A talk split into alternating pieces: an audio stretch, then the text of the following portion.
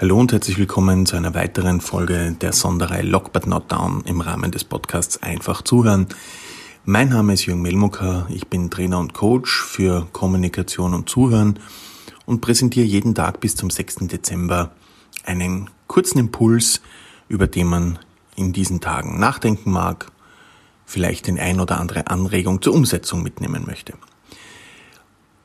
Heute bleiben wir in den Modellen von Friedemann Schulz von Thun, den wir gestern schon mit den vier Seiten einer Nachricht kennengelernt haben. Und heute schauen wir uns sein Modell des Teufelskreises genauer an. Was steckt hinter der Bezeichnung Teufelskreis? Den ersten Ursprung hatte der Teufelskreis oder die Teufelskreise bei einem anderen genialen, genialen Kommunikationspsychologen, nämlich von Paul Watzlawick. Watzlawick hat fünf Axiome der Kommunikation erstellt und das dritte Axiom ist, Kommunikation ist immer Ursache und Wirkung.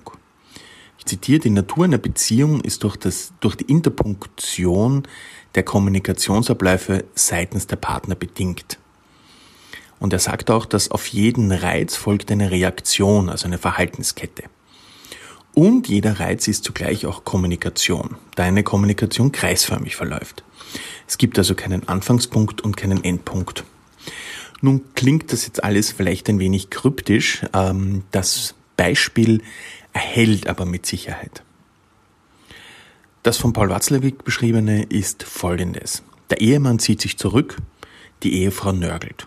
Dadurch zieht sich der Ehemann noch mehr zurück, die Frau nörgelt noch mehr. Und somit zieht sich der Ehemann noch mehr zurück und so weiter. Also wir sehen, es ist ein ständiger Kreislauf bedingt durch das jeweilige Verhalten und das Verhalten löst in der anderen Person eine Reaktion aus. Schulz und Thun hat dieses Gesetz vertieft und in seinem Teufelskreis noch ein bisschen genauer dargestellt. Wir nehmen also das gleiche Beispiel, machen aber aus der nörgelnden Ehefrau einen nörgelnden Ehemann.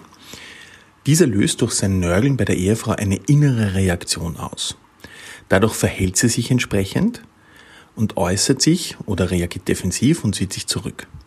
Der nörgelnde Ehemann nimmt den Rückzug der Ehefrau auch entsprechend auf und führt sich dadurch noch mehr motiviert zu nörgeln und so weiter. Also das heißt, wir haben hier vier Schritte in der Darstellung von Schulz von Thun. Erste Station ist Äußerung der Person.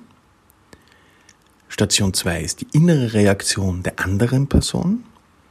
Station oder Schritt 3 ist die Äußerung von Person 2.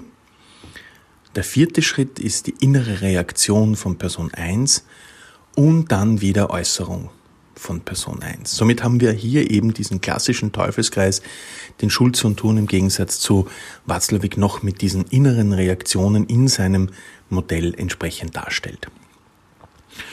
Und wenn wir nun hier im Lockdown so einen Teufelskreis vorfinden, in dem quasi mein Verhalten das, Verhalten der anderen Person bedingt und umgekehrt und es sich immer wieder gleich abspielt und nie besser wird, dann ist das Allerwichtigste, dies für sich einfach einmal zu erkennen. Wo nörgel ich, wo zieht sich die andere oder der andere zurück, etc. Also hier um dieses Gleichnis zu verwenden und aufgrund dessen den aufzulösen. Und das auflösen kann ich, indem ich mir meiner eigenen Reaktion bewusst werde und somit mein Verhalten entsprechend ändere und modifiziere. Und dann wird sich natürlich auch das Verhalten der anderen Person verändern. Also in unserem Beispiel, dass der nörgelnde Ehemann einfach vielleicht eine Frage stellt, eine Selbstoffenbarung formuliert, indem er sagt, wie es ihm geht, oder einfach auch auf das Nörgeln verzichtet, je nachdem. Aber jede andere Verhaltensweise wird auch zu einer anderen Reaktion des Gegenübers führen.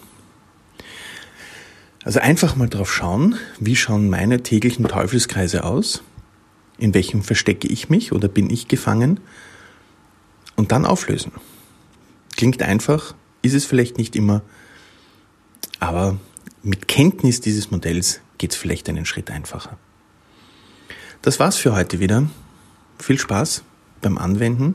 Danke fürs Zuhören und tschüss.